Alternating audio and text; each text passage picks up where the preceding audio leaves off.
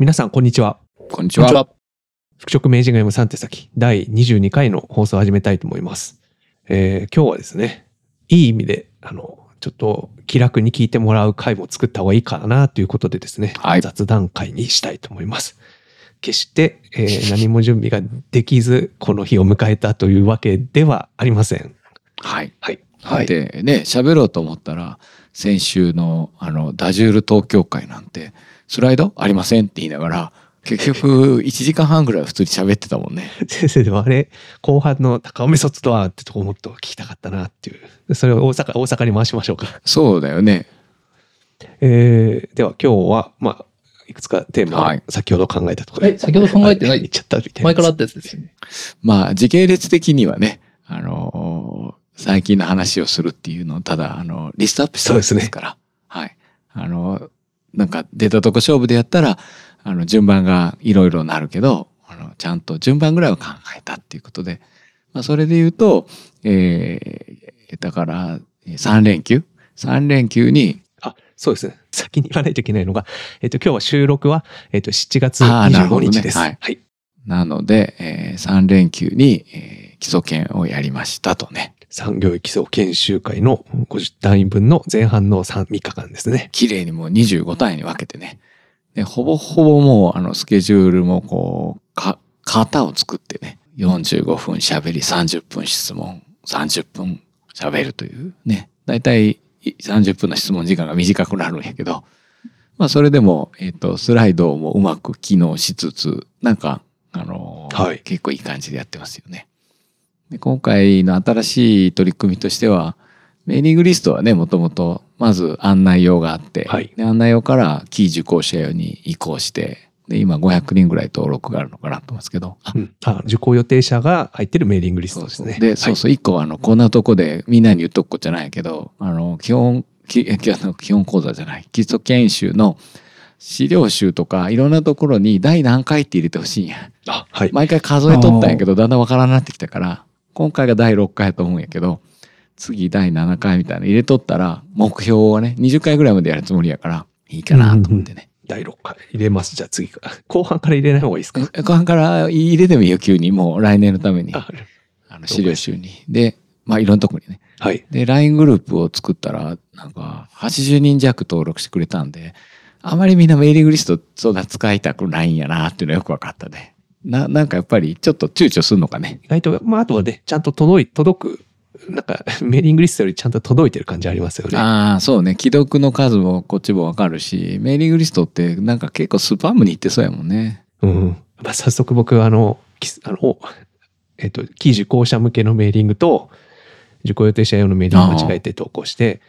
あ LINE の方から、LINE の方の方から、まだメーリング届かないんですけど、っていうのが来てですね。あの早速役に立ったということまあ、あの、連絡系統は2つあってもいいよね。それが、そうですね。うんあの、相手方が嫌でなければね。やや冗長だけど、まあ、なんだってね、インターネットだって冗長性があるから、こう、ちゃんと繋がるんで、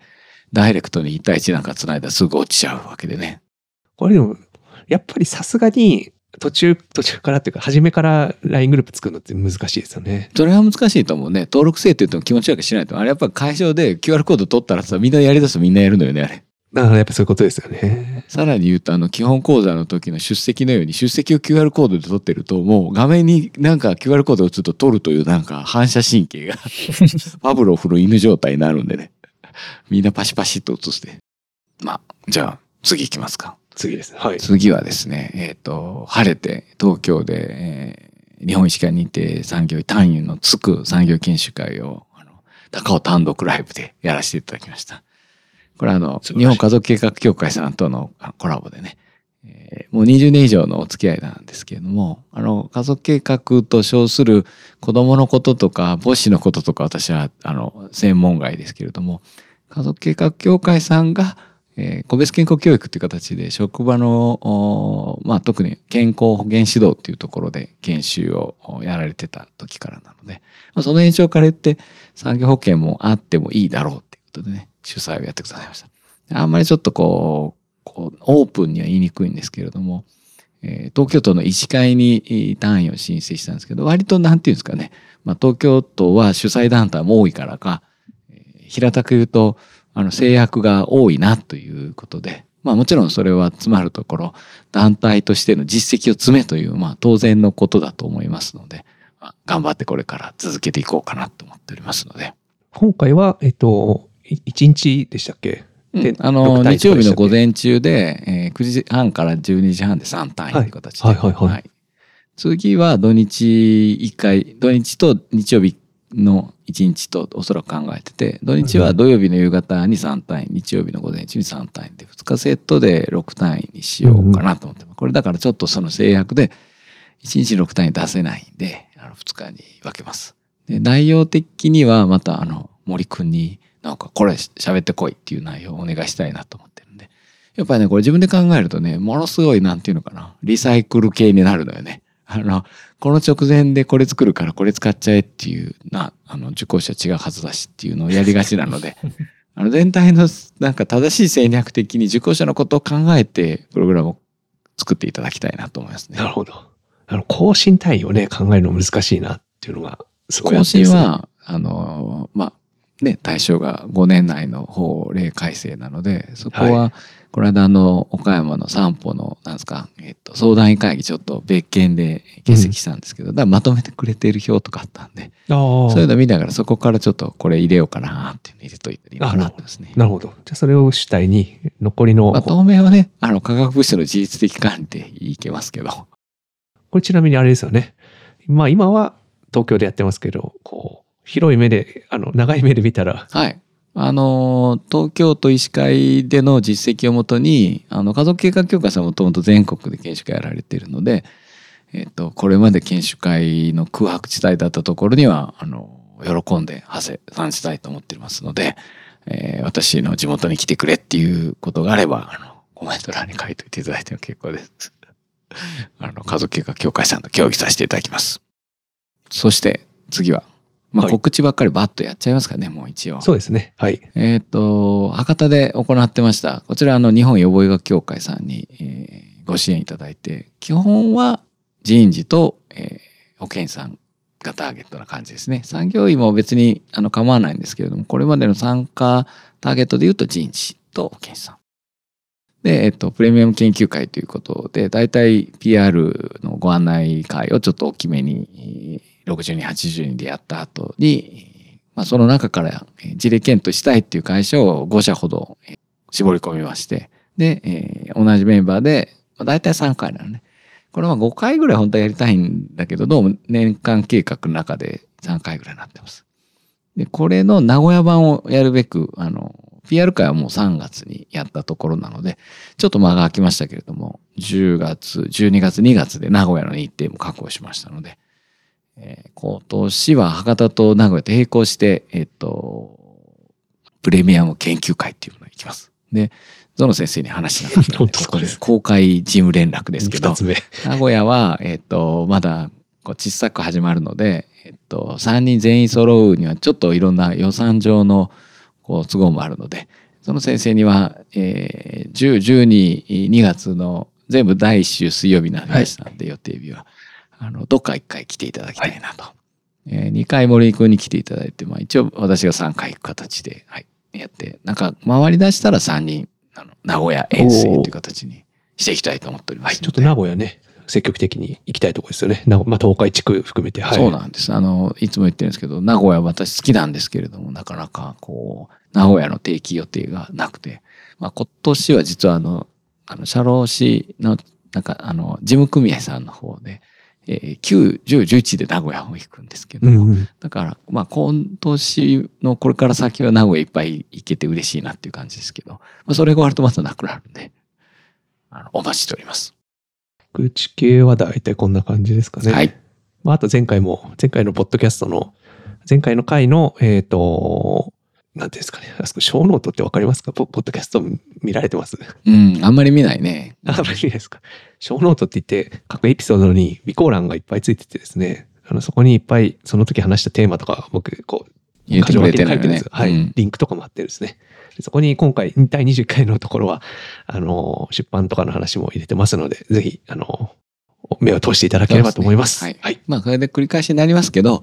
えっと、アマゾン等で買いにくい状況が想定されましたので、ちょっとだけ工夫をして、あの、世の中の書籍の再販制度等にダイレクトになんか、あの、物を申す形にならないように工夫をして、えっ、と、入手できるようにしときましたので、あの、URL のリンクを見てやってください。はい。で、それあの、我々のサイン本が入手できるという形になってまして、えっ、と、発送が早い方がよかったら、僕のサインだけ。ね。ちょっと待てるんだったら、高尾森。結構待てるんだったら、11月の27日以降ってだいぶ待てるんやったら3人のサインってやったらですね。さっき公開したばっかりなんですけども、すでにあの2冊お買い上げいただいてる方がいて、どういうことかなと思ったら1冊はすぐ発送でね、高尾の。で、もう1冊は気長に待って、あの3人のサインという、まあ、このまさにあの、読者の鏡のような買っていただき方なので、皆さん参考にしていただいて、あの、えーお買い求めいただければな。あれ、初版何本するんだろうな。聞いとかんといかんな。確かに。はい。あれ、ゾン先生と会えるのそんな先になっちゃうんですか ?11 月とかに。多分ね、いや、だからそれは9月？九州とかあるかもしれないけど、どう 本持っていくのって考えたら。あ、確かにそれは岡山に来てももらって揃う時っていうのでやりますあ、なるほど、なはいるほど。確かに本持って行って、持って帰らないといけないですもんね。そう。現地から発送するという、なんかすごい手もあるけど、レター、スマートレター買っといて。まあ、そうで、まあ、繰り上がるの怒られんやろうから、場合によっては、あれ、9月22の、こう、九州は揃う予定なんだっけ？一応開けてはいます。一応開けてもらってるよね。PR 会ですよね。PR 会は、だから、セミナーだな事前動画見てもらうから、僕は喋り倒すより、やっぱ3人トーク会にしたらいいんよね。そうですね。そうしようじゃあれ、しかもこの時あれですよね。ゾノ事務所突撃訪問会ねそうそうそう。突撃そ訪問収れをちょっと、ね。その、えっ、と、会の前にやるか。じゃあ、あの、9月22以降で発送できるようにするか。とか持ってって、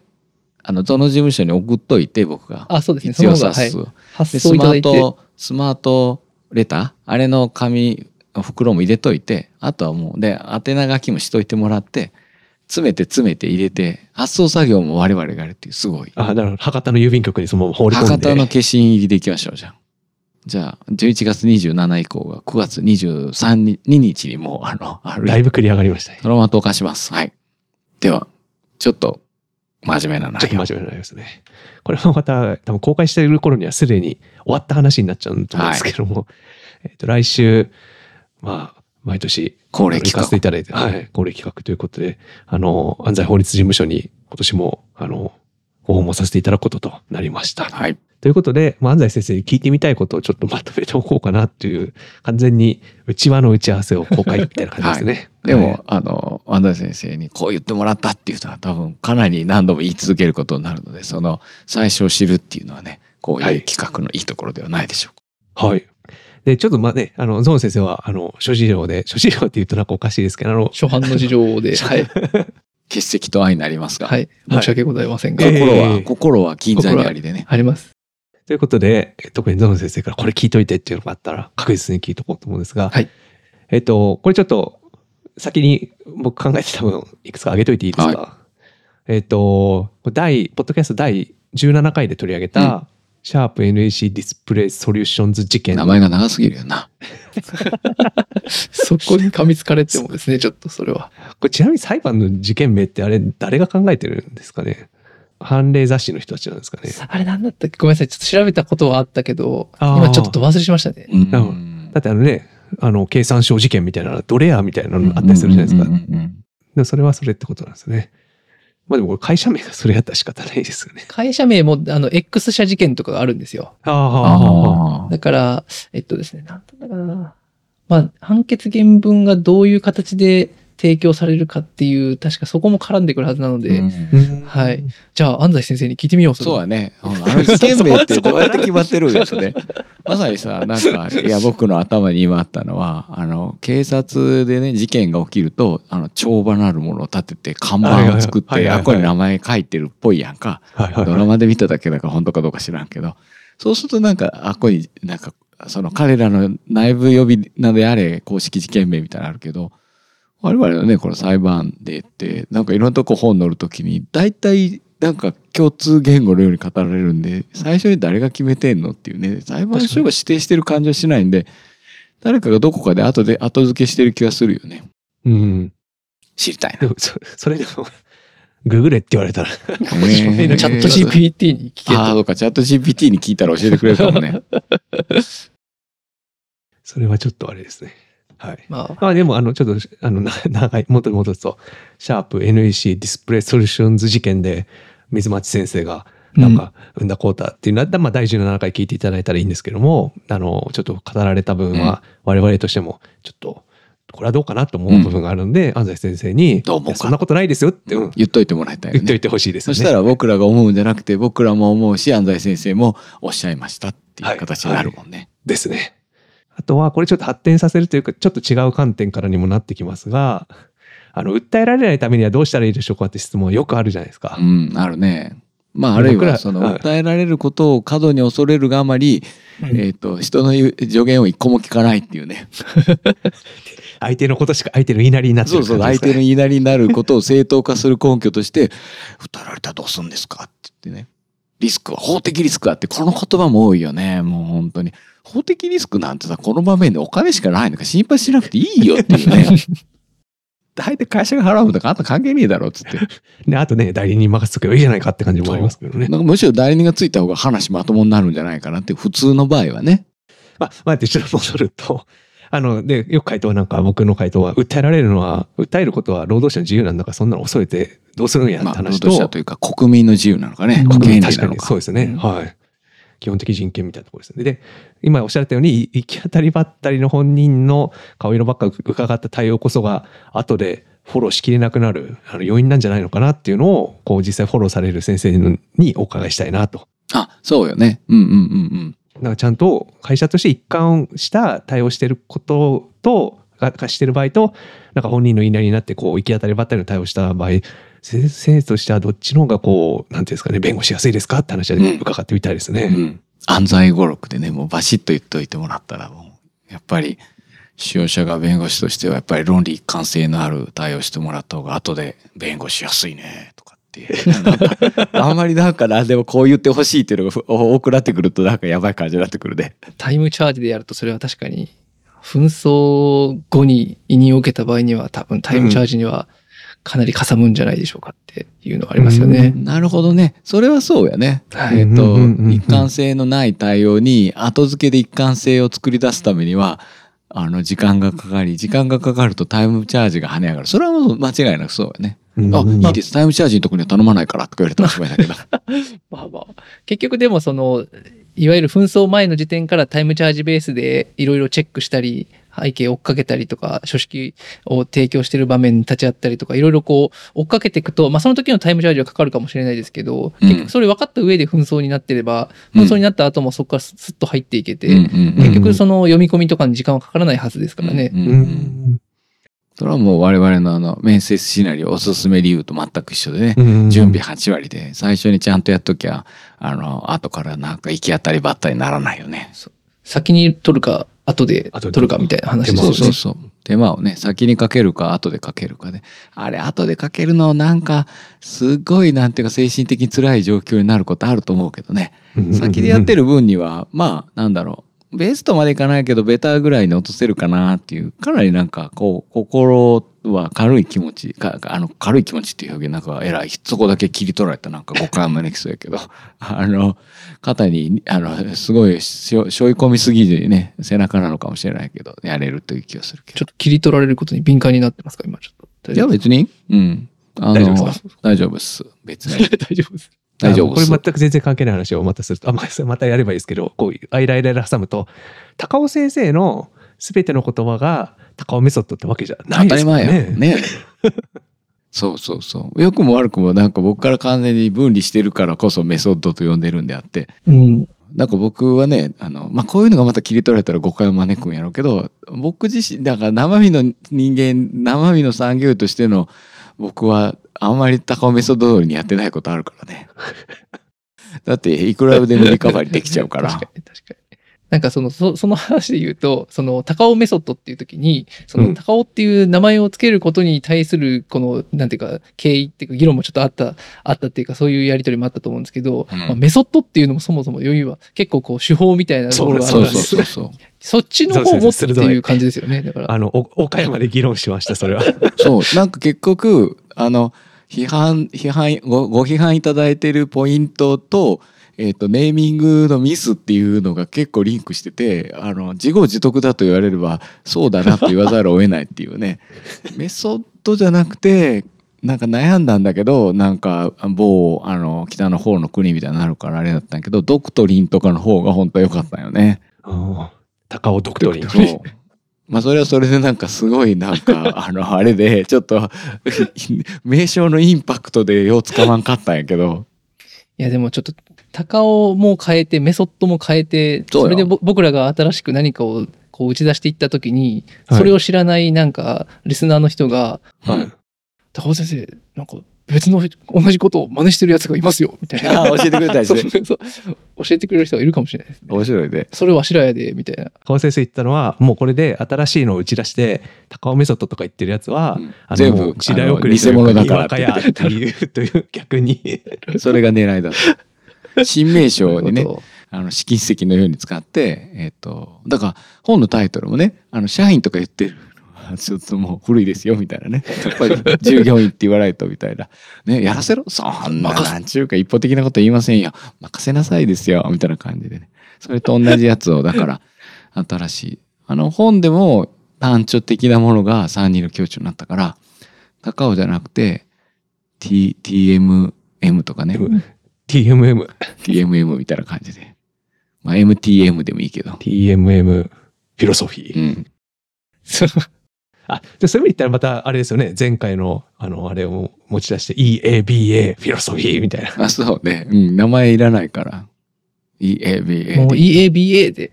行くっていう手もありますあ、ね。EABA、そうだ、アプローチ入ってますからね。アプローチが入ってます。あ、すでにね。それはいいね。うん。 Employ ee agreement based approach。まあ、EAB アプローチみたいなね。あ、そう。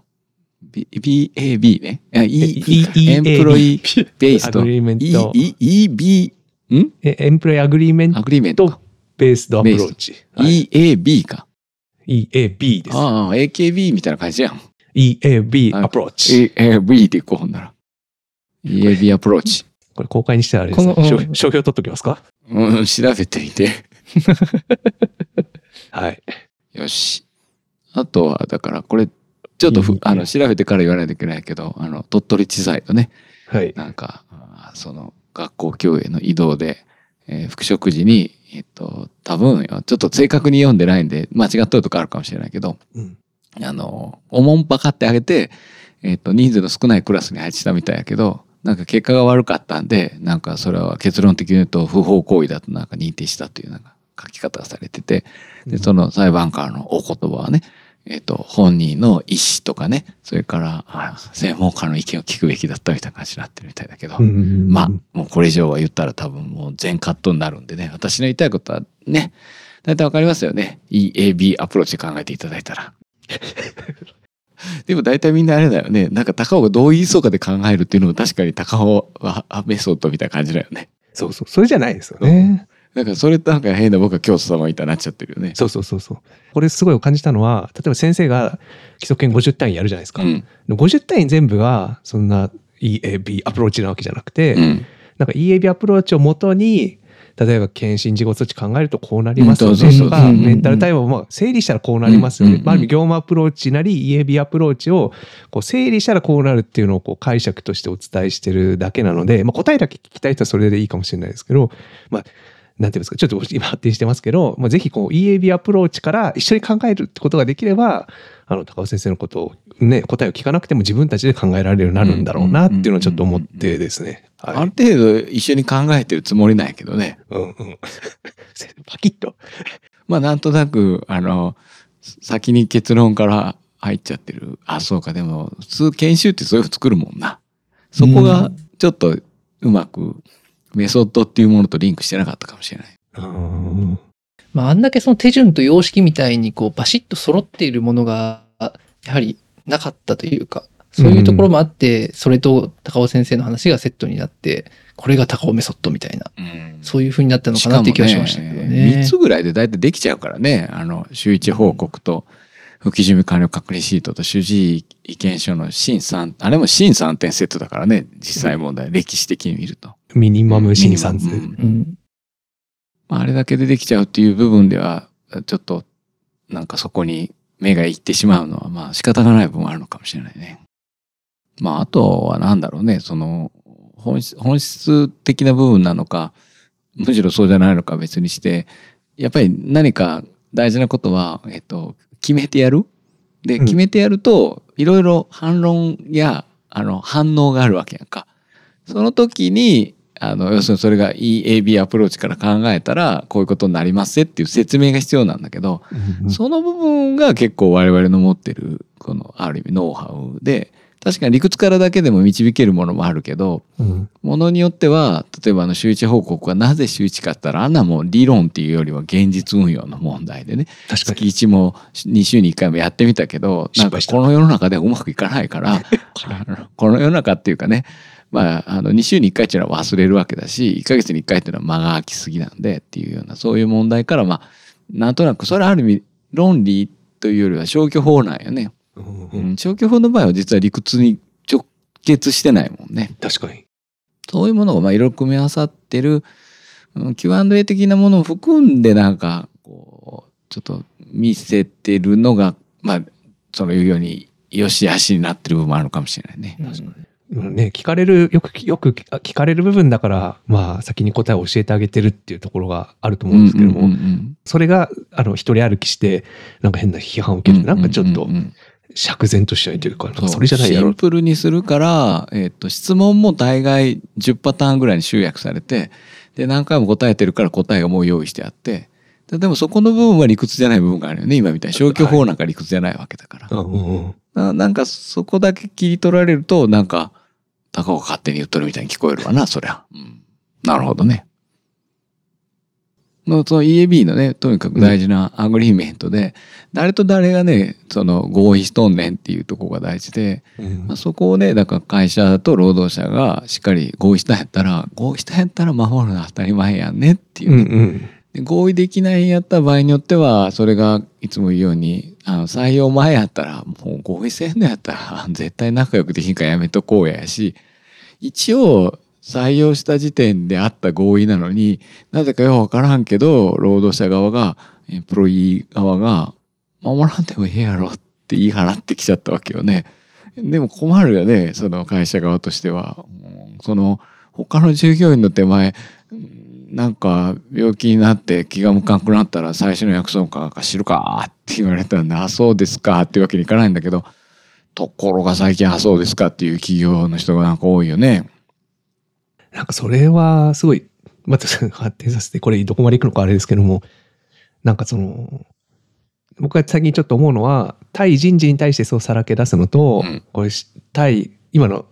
あの話にもありましたけど、EAB は、いや、EA、EA なのかうん。な、 agreement は。そうそう、会社とうん。本人が結んでるものじゃないですか。うんうんなんかその対法人と結んでるっていうところの理解が抜けると、ね。要するに対対人事担当者向けには、なんか攻撃的に出たりさらけ出したりする。うんうんうん。でも、うん対法人で考えたり、まあ、あるいはもっとう具体的に人を思い浮かべるんであれば、社長に対して、わしはなんか元の規約通り働く気はないみたいに言えるのかっていうのは、すごい感じているところで、まあ、自治体で言えば任命権者である市長に対して、あんたこの周知報告見せれんのかっていうのは、常日頃見てて、添削してて思うところですね。そこの認識が、本人、本人側も EA、B アプローチでこう、うまく、こう、戻す、揺り戻すことができれば、うん。だからやっぱり根ら。源はね、あのまあ、やっぱ安西先生言うようにそのお労働者過保護的な形で本人は自己選択はしなくていいわけしなくていいっていうか、まあ自己選択できないんだけど 検診受けなきゃならぬみたいなね。でも自己選択させないっていう代わりに責任は親が取る会社が取るっていうその構図から言うと結局戦略的には通常はあのだんまりで良くしてもらうっていうのが一番良かったんやけどなんか最近、まあ、人事の問題じゃなくて俺国の問題じゃないかなと、うん。うん、なんか国が例えば今こうまあ働き方改革だったり、えー両立支援だったり、まあ、その中であと柔軟な働き方とかいろいろなんか優先順位の高そうなこと言っちゃうじゃん。うんだけどそれって自分とこの会社の現状の自分の労働契約に当てはめると改めて合意形成しないとそんな勝手に言ってもダメな話やんか。その世の中でなんかこう先行してる能書きがなんかそれこそ昔で言えばその人事部長とかねあのなんか言ってきても「よそよそうちはうち」って言ったらおしまいの話だったのにそのよその話をしてきても特に上司とかが部下におもねるような感じでそのうん。僕らがよく問題にするその、えっと柔軟な働き方の制度のあのうん二重適用みたいなね。フレックスなんかあ在宅勤務みたいなね。でさらにあの深夜も勝手に働くみたいななんかすごいことが起きてるのをなんか上司もその政府の掛け声の方になんかこう労働 労働者のずれた要求に対してそれはよそはよそうちはうちって言わずにえっ、とそのさっきの裁判でねえっ、と訴えられないようにするためにつまり何か自己主張してきた部下に対して自分が風当たりの前面に出なくて済むように国のなんかよくわからん政策を引き合いに出して正当化しちゃってでなんかことを大きくしてくれるみたいなねなんかそういう流れの中でまさにこの employee agreement みたいなのが大事でいやいやいやそれは自分で決めたことだから守ってよみたいなね確かに。そこをなんか我に返らせるそれはまあまあ復帰準備会の確立とそんな感じよね。いや、でも、なんかその、ちょっと話戻すと、話戻すっていうか、どこに戻すかっていうと、な名称で思ったのは、ある意味、こう、ちょっと惑わされてる人事を、こう、パッと我に返らせるうん。ような側面あると思うんですよね。導きやな。うん。GPS みたいな感じやな。あ、GPS、導きうん、ナビ、うんなんかその辺は、一個いいあれなんかな。僕は全然不適切な、あの、うん覚醒剤みたいなものですよ、みたいなことを言おうと思ってたんですけど。高尾ドラッグ。このなんかもっと悪いことになりそうやな。まあ確かにあの劇薬みたいな、まあもう、なんか会社によってはお感じになられるそうですけど。民民打破ならぬ、なんか人事打破みたいなね。そういう変なアプローチをちょっと思い浮かべてですね。それね。今日気楽な回ですからね。あんまり固有名詞は良くないけど、あの、製薬メーカーでもね、なんか、あの、かなりインパクトのあるネーミングばっかりされる、なんとか製薬っていうのがあるじゃん。K のつくところ、うん、ああいう感じのネーミングの方が、ある意味ちょっと可愛らしくない？なんかガチガチだからドクトリンとかほんと硬すぎるやんか。確かに。なくてなんかちょちょっと笑っちゃうみたいななんかネーミングの方が大体我々のキャラには合ってると思うんやけどね。なんかメガ、メガサメールとかあ。そうそうそういう感じで。なんかめっちゃあの喉が痛い時になんか塗りそうな感じがしてきたけど。まあ確かに目覚ましてあげたよね。みんなの目を覚ましてるとこはありますよね。そのまあ人事もですし、本人側もですし、上司も関係者全員のですね。そうそうそう。いや、僕、安西先生のところで聞きたいと思ってたのは、戻りましょうはいあいや、ごめんなさい。まさに、いや、今の話だったんで、その、つまり、人事の方々に、こう、訴訟を恐れないと、訴訟を恐れさせないというふうに、こう、思ってもらうための、こう、なんていうか、弁護士としてのアプローチとかですね、んどういうふうに言っているのかとか、ういうところですね。勇気を持ちましょうみたいな話なのか、それともリスクはそんなないですよっていう話で細かくやっていくしかないのか、うん何かこう、ね、よくやっておられるような説明っていうのがあるか、みたいな。まあ7割は若いだからっていうことではないと思うよね。そうそれはあれじゃないですか。わしに任せとけば大丈夫っていう、この。やっぱりね、あの、医者の世界でも最近はあんまり、その、おやっぱり手段債務といううん言葉の認識は別にして、あんまり絶対助けますとかいう人いなくなっちゃったけど、うんでも、し誰かの役割としてチームで考えた時には、まあそういうの大事かもしれないよね。大事だと思いますね。安心していいですよって言える人がやっぱり誰かいないといいけないと思いますけど。なんかね、物が命だとどうも最近あんまり、その、安心のためだけに、その、結果債務的なことを言うのはいかがなものかと思うけど、まあ、残業保険ってダイレクトに命を扱うわけじゃないんでね、まあそういう意味ではひょっとしたら、大丈夫ですよっていう係必要かもしれないし、うんそしたらそれはまあ僕はやりますけどね。でもまあ、貫禄が足らないんでしょうね、まだ全然。目が覚める。危ないと思って、逆に危ないと思ってる。確かにね。いやなんかその文脈としてはやっぱりこう、こう、紛争回避的に本人の言い分ベースで進めていこうとしているときに、うんいやいや、あの、それは、あの、そうじゃない、勇気を持って、こう、会社を、会社のお決まり事だからこうしましょうという、そういう文脈で、こう、どういうふうに言うかっていうところだと思うんですね。うんうんうんまあ、そこで、その、だから、劇薬メガサメールを投入することによって、あの、みんな人事も本人も目が覚めるっていうのが一番いいのかもしれないですけど、だからいつも言ってるそれはまさにこの事例どうするかと今後どうするかで、えっとあらかじめさっきさっき全部設定してしかもそれがもう、えっと従業員説明会までやって手続きも踏んで決めた内容だったら多分決まってるからって言えるはずなんだよね。だけど困った最初の時は決まってないんで強いて言うと他の会社でいっぱいやってて大体こういうやり方でやってるらしいよみたいなことであって、まあ、それこそ逆に従業員側に「よそうよそううちはうち」って言われたら「あ確かに」って感じが今しちゃったんだけど。あ、でも確かにそ、あの、ちょっとそういう意味ではちょっと違う話になりますけど、あの、最近ちょっとやっぱ思うのは、ある程度やっぱメンタル対応っていうか、会社側に対するその専門家の関与の中で、メンタル対応のところもちょっと進んできた部分というか、まあ、いる、これだけ問題になってるので、例えば規定が結構意外とめっちゃ細かいみたいな、とかうんうん。あの、そういうことがあるので、結構我々のが関与したシーンでも、実は意外と精度があって、ここのすごい細かいことになってたけど、まあちょっとこう我々の考えだとちょっと逆効果じゃないかみたいなところとかも出てくるのかな。うんうんうん結構これからよく出てくるんじゃないかなっていう気はちょっとしてますけどね。それはねひょっとしたらあのどこどこにも公開されないかもしれないから自分の口で言っちゃうとえっとまあ高尾メソッドかどうかは別にして我々やってきたじゃあ別の言い方で言うと業務アプローチっていうもののあのまあターゲット？何に困ってたっていう認識から、えーそういうアプローチを取ったかで言うと間違いなくこれまではやっぱり主治医の診断書っていうものがあくまでも医療的であるにもかかわらずそれがあ要するに労働条件までも拘束するような形になってた分についてちょっと違うんじゃないんですかっていうことを、まあ、丁寧に丁寧によ丁寧にやってきたと。で結構功を奏してきたというかやっぱ最近あのいつも言うように基礎研でもね2割5分から精神科の先生受けに来られるし実際その講義聞いてもなんか劣化のごとく怒られる方っていうのはおられないわけでまあ昔はいたんだけどいや何が言いたかそっちの問題実は解結構解決しつつあってその次何が待ってるかっていうとまささっき言ってた政府のこうなんていうかふわふわのあれからなんか夢のようなことばっかり言ってる。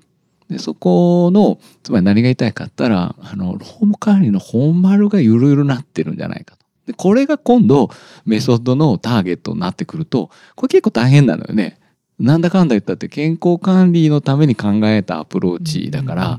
本当の意味で労務管理と対峙するとなんか先生は余計なことには口出さないでくださいって言われる要素は残ってもうこうなると僕の後はえっ、と前園先生に引き継いでいってもらうしかないのかなと思わんではない。でこれをね表して僕はなの労務管理のぬかるみっていう言葉を考えついたよね。なるほどで。これ多分森くんなんかは賛同してくれるんじゃないかと思うけど最近ちょっと、まあ、会社が従業員側にまあ平たく言うともう完全になんか舐められてしまってるような状況になってて、えーそれが結果的に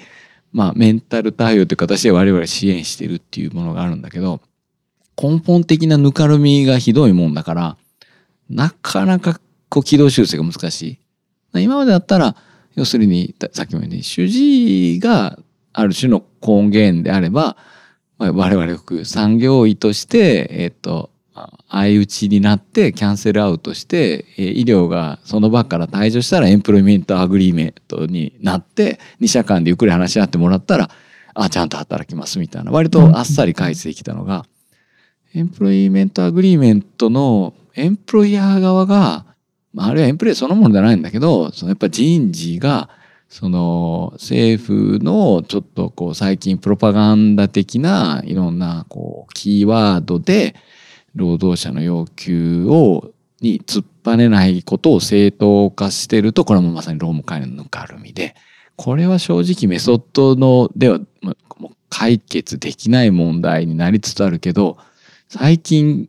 これ結構拡大してるんじゃないかなっていうねうんうんうんすごい心配をしております今。いや、なんかそれ本当多分通ずるところとしては、多分前回か前々回ぐらいに取り上げた、人事向けの例えば研修会っていうので何をこうちゃんと伝えるかっていうのも、うん僕の根元とした同じ問題意識があってあれたち目覚まさせても全然ダメじゃんみたいなね。うん。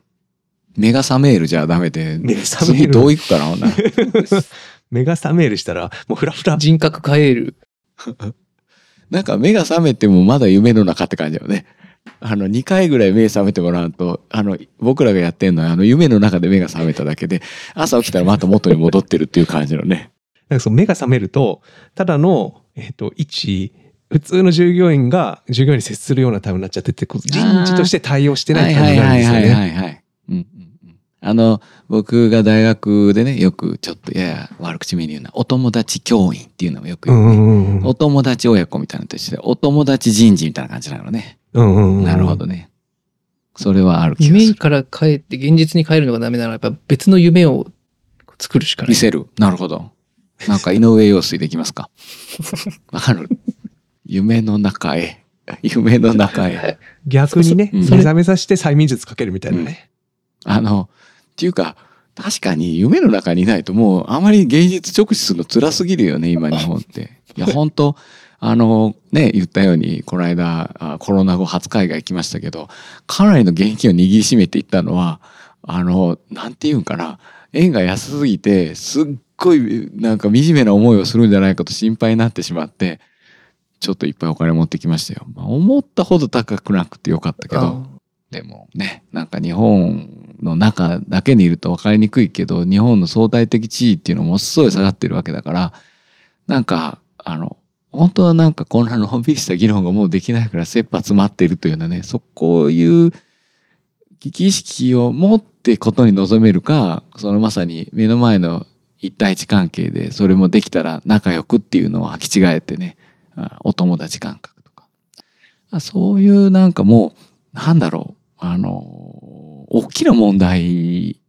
にすでに取って代わられてるんじゃないかなという心配になってきて。メンタル対応ね、今回あの、新しいテキストでは、その大原則三原則を健康管理の大原則三原則に引か引き上げたけど、まあ、ひょっとして、えー労務管理の大原則三原則に、あの、早急に、あの、改正アップデートしないといけない日が来るんじゃないかと思って心配になってきたね。まあ、それで言うとね、まあ、ちょっと、あの、軽い、こう、なんか質問ですけど、僕の年代は、なんかまだギリ周りにいるメンバーも含めて、なんとかかんとか、この、日本で、日本が沈没傾向でもやっていけそうな気がするんだけど、10、15若くなるだけで、えー、ゾノ先生と森くんの年代は、ぐっと厳しさが増すと思うんですけど、そのあたりの将来展望はどうですか？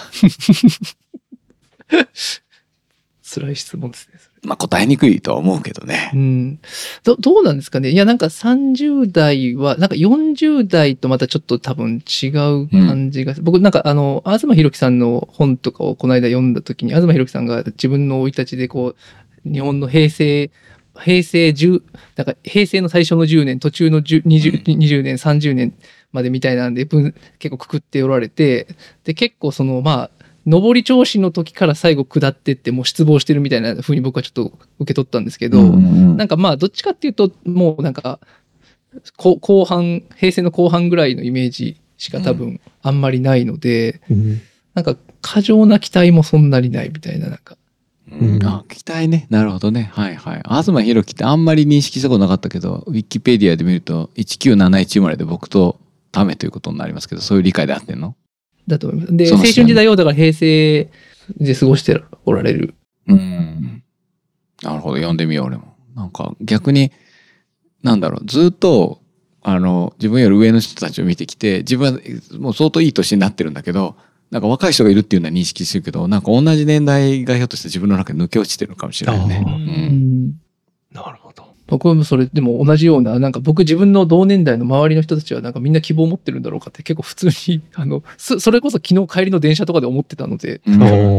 結構タイムリーなあれです、なるほどね。はい。うんその意味で言って多分ちょっと僕はなんか特にあの自分の中で思うのがその自分がこう自分のあれでよるんだと思うんですけど、一応その、やっぱ都会で生まれて都会で育ってきたんですけども、今は割と地方にいると。で、もう僕の中でも思うのは、多分あと10年ぐらい経つと、この地方ってもう、いろいろ姿が変わるっていうか、だいぶ終わっていくのかなっていうのはすごい思ってて、うんうんうんもう端的な話ですよ。僕が行く、いつも行きつけの、あの、お好み焼き屋、あの、関西風じゃないお好み焼き屋ですね。うん。あの、広島風とは言いませんよ。うん。の店長とかも70いくつなんですよね。うん。で、近所のコーヒー屋さんももう70多分超えてるんですよね。でもこれね。こういう人たちがお引退されて、次がもう出なかったら、この、なんていうんですかね、地域の、まあもちろんその商業的な部分もあるんですけど、その文化的な側面とかももう一気になくなっていくんだろうなっていうのはもう肌では感じていて、うん。うん。これはそのそういう意味でそのまあ日本が広いあの将来っていういだいぶ以前前の話であ地方地方はもう終わるんだろうなっていうのはもう肌で感じてるところですね。でも最悪僕はあの趣味で自転車とか乗ってるので、まあ、終わろうがな何しようが道があればいいかなみたいな 最悪そこでいいかなみたいなところはちょっと割り切ってるそれマジ大事ですよね。よく言われることですけど、まあそれをやること自体で楽しんでいけるみたいなものが持ってれば非常にこう強いんじゃないかって気はしますけどね。まあ、それで言うとさ、あれじゃん、こう、最近取り組んでる、何の話いきなりすんのかと思われてるかもしれないけど、そのまあ、メソッドの名称を置いといて、まあ、はいこういう考えでもええやないかっていうのも、グループワークで態度をこう開示させると、結構、えっ、と、みんなもうええやんになるんよね。うんうんうん何が言いたいかって、やっぱり案外、前の人がどう考えてるかって、ちゃんと確認する機会がないから、うんそのお自分がマイノリティかもしれないのにドーンと言うのは難しいのよね。だけどなんかそういうのうまくこうなんかこう共有し合わないと今言うように危機感だって共有できないしなんかそそういう意味ではものすごい建前的やんか。普通に働いてる日本人って。確かうちの会社大丈夫なんかなとか思ってもさ一応まあちょっと言い方なんか表現はちゃんと注意した方がいいと思うけどそれこそ会社の中のあの会議でちゃんと会社としても真正面からこう向き合って財務担当役員とかが答えてくれてもいいぐらいちゃんと向き合えばいいことだと思うけどそういうのはふなんか触れないやんか。うんうんうんそういう意味ではなんかね根源的にやっぱり日本の行く末っていうことを抜きにしてはえまあほん本当の意味では今日どう生きるかもなんかやっぱり気になるやんか。うんだからそういうところのごまかしがもういろんなもののごまかしにつながってきてしまっててそういう意味で言うとだから会社の中のこの秩序みたいなのどうなると思う？だから僕はそのものすごい今その会社の中の、まあ、労務管理にとどまらないけど、その規律秩序がもうひどい感じに今なりつつある気がしてて、でしかもこう、止める手立てがない大きな流れの中で崩れていってる気がするんだけど、どうですかね？いや僕思うのは、ちょっと、うんちょっと現実的な面で話するならば、多分その、これから傾向としては、労働者の賃金が例えば上がっていくとなると、うん。労働者側に、その、なんていうんですかね、やや、えー力がいく、うん。要するに嫌だったらやめてやるわ、うんうんうんうんいいか？みたいな、そううんそういう態度になるって、まあまあ、そんな態度に出てる人はもうやめてもらっていいんですけども、あの、全体として嫌だ嫌だったらやめてく、人がどんどんやめてって、あどうしようみたいになるみたいなことがあってくるのかなと思うと、弱い会社はそこで強気になれないんじゃないかなっていうのは、すごい。それは僕なんか言わせると、まず第一段階として弱い会社が淘汰される、市場から淘汰されるってプロセスがないと、何にせよやっぱり多すぎるわけやんか。どうもなんか、いや、ほんとね、あの、その今、その、こう崖っぷちに立たされてる人たちにはかわいそうだけど、例えば、卵の値段、卵の値段とか言うけど、なんか、アメリカとか英国とかだと、卵の会社って4つとか2つしかもうないんよね。ところが日本はまだ150だからなんだかちょっとそれ数なんかこの間読んだ本だから間違えてるかもしれないけどひょっとして1800とかかもしれないしまだまだいっぱいあって全然なんていうかこうなんていうかねその なんか補助金でなんとかとかそのこうまあ本来で言えば市場から淘汰されるような法人っていうのがまだまだ残ってるっていうまあその業界の点で違ってねまあ、車とかだいぶ減った気がするけど、それでもまだ、まあ車好きなんでね、まあまあいいか、日本人そんな好きじゃないから車のメーカー いい子になってもいいかっていう気がするけど、かスペインとかだったら、その、シュコダとかっていうのが一個あるだけで、日本に輸入されてないから多分知らないやんか。ねえ、知ってる人は知ってるけど、うん。そういう意味では、あの、まあ、英国にもね、ボクソールとかなんかみんな聞いたことない自動車会社あるけど、本当その、なんかこのままではなんか淘汰されなきゃしょうがないだからその確かに賃金がいい形で上がって労働者がまあ強くなるっていうよりはまあバランスを取れる。労働者だってややめるのは本当は自由なもう今だってそうですよね。それによって会社がねちょっとある程度淘汰されるのはあってもいいのかなと思うけどね。その、淘汰された後、淘汰されるっていうのは一つあるし、まあ、ブラック企業とかは滅びてしまえと思うんですけども、そ。それはなんか、結局、例えば、やっぱり、あの、吉和エッグの卵食べたいじゃないですか。っていうの、吉和エッグってち近所のエッグ屋なんですけどね。なんかその、なんかそ、それ、なんかそれを救うかどうかっていうのは、えっと、もうその経済的な合理性もある一方で、日本人、あるいは日本人の多くの人がどういう社会を望んでるかで決めることは全然差し支えないと思うんですよ。その、だから全部、日本全国が、まあ、ど卵メーカーってそんな知らないんであれなんですけども、例えばもうスーパーは全部イオンでいいみたいになるのか、やっぱ地元の精肉店とか、あの、そういうのを通いたいと思うのか、それはなんか、日本みんながどう考えるかで決めていけば、決めていくものなのかなっていうふうにはちょっと思うとこありますね。はい。でも、淘汰されるっていうのは仕方ないのかなと思う部分も残念ながらありますね。まあでも個人の飲食店とかもう目目に見えて減ってるし、で、そうそう。あの、本当にある程度、たちょっとチェーン店っぽいところでもメニューの品数をかなりなんか限定して、あの、コストでなんとか売り上げて、売り上げ、おなんか補えるようにするためのなんかメニューにしかしてないとか、結構もうそれは身の回りにも如実に出てると思うので、某ね、イタリアンチェーンレストランとか、久々に行くとなんか、えああの山口は本当店舗少ないんで久々に行くんですよ。わざわざそのために行ったりするんですけど、あ全然メニューが変わってるっていうのはよくありますね。うん。そうですね、職場内ですよね。結局、まあ、あの、おっしゃるように賃金は、あの、あ上げる、最低賃金上げていくとか、賃金上げる圧力はあり、で、人がもうとにかく足りないっていう現状で、どうなんでしょうね。でも、ただ、どっかで、その、今のこの AI とかのこの発展がどっかでこう、どう過ぎた時に、会社内どうなるのかみたいなのは、ちょっと、お読めないというかですね。まあ、あと、ややそういう意味でちょっと楽観的なところあるのかなと思うのは、きっと、えーと当時の人たちからすれば、あの石油ショックとかでやべえみたいになってたと思うんですよね。でも、うんなんか乗り越えて、しかもより良い状態で乗り越えてきてはいると思うんで、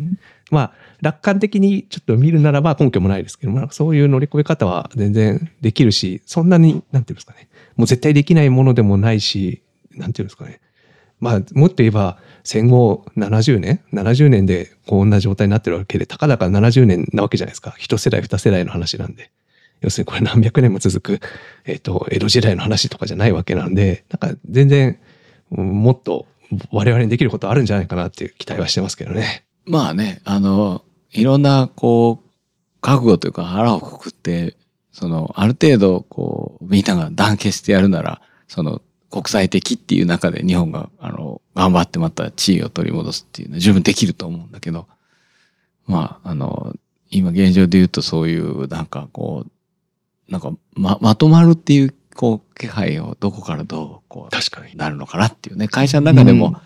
まあ言うように、なんか、その、脱出してもいいっていうのと分かれちゃうと結構難しいなと思うんで。確かに。国も、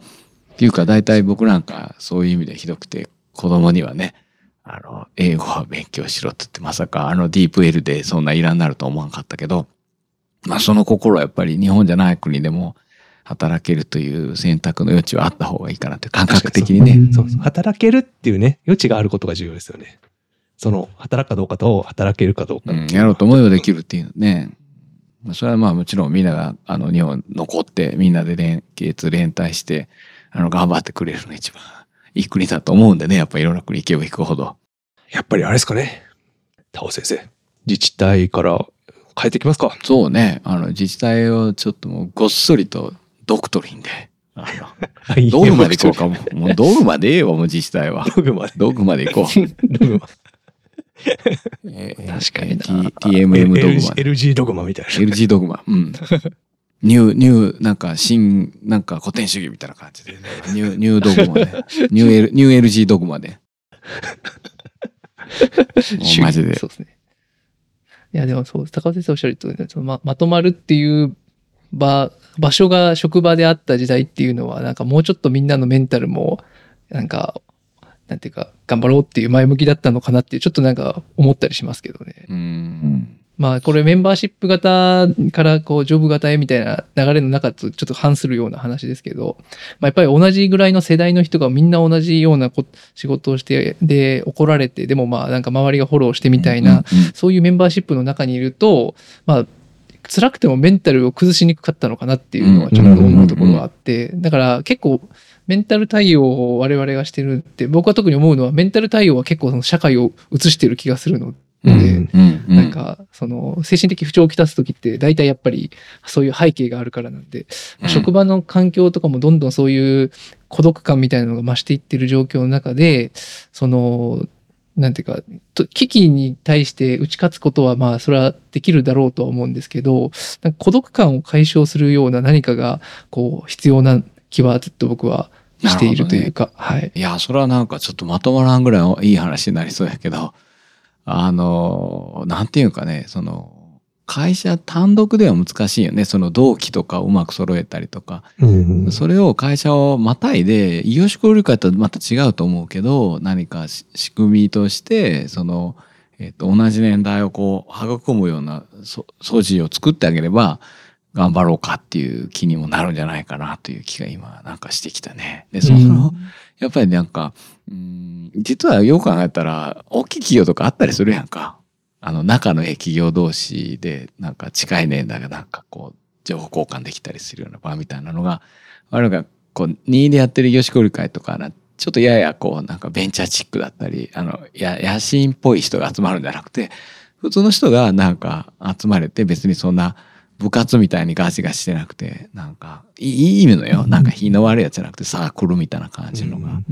なんかあってもいいのかなという気がいましたねい。や、思います。なんか僕結構この、いや、高尾メソッドとかでやっていく中で、結構その、ある意味本人がどういうふうに立ち直るか、どういうふうに復職まで持っていくか、あの、療養するかとか、復帰準備するかっていうところは、まあ、ある意味会社としてはその、その、止めませんみたいなスタンスの中で、でも本人はどっかでそういうもの、リワーク使ってもいいし、まあ、あの、何でもいいと思うんですけど、そういうふうな本人側が良くなるための何かっていうのは絶対必要だと思うので、うんうんうん。そこに、まあ僕らがその、なんていうかやっていく、考えるところで、えっと、一旦まあ、ある程度こっちのその労務管理部分の方向性に、舵を切っていくっていうところもありつつも、逆にその、なんていうか、それはそれでやりながら、もう一方で、その本人側がどういうふうにこう、なんていうか、良くなっていくのかっていうのは、なんか独立したこととして考えていっても、なんか面白いかなと、面白いというか必要かなと。それはつまりね、そのもともとあの、田舎でリワークで、田舎のじっちゃんばっちゃんに、ちょっと厳しめに育ててもらおうと思ったけど、あれはちょっと同同期のなんか仲間意識じゃないから、その別バージョンやね。で、しかもリワークになってから初めてじゃなくて、やる前からそういうの作っとってあげるっていう。なんかまあ、作っとってあげるっていうのはちょっと上からのやらしい方になってるかもしれないけど、でも、今ないのは間違いないし、作るのこれ大変だから、なんかそういう仕掛けとして言うように、あの、まあメソッドとはまた別にね、なんかセットにしていけたらっていうのは、なんか素晴らしく今日うまく、なんかあ出足はどうなることかと思いましたけど、その先生にまとめいただいたんで、いいんじゃないですかね、この辺で。じゃあ、そろそろお時間もいいところなんでよろしいでしょうか。はい。はい。それでは皆さん、今日もお聞きいただきありがとうございました。ありがとうございました。いました。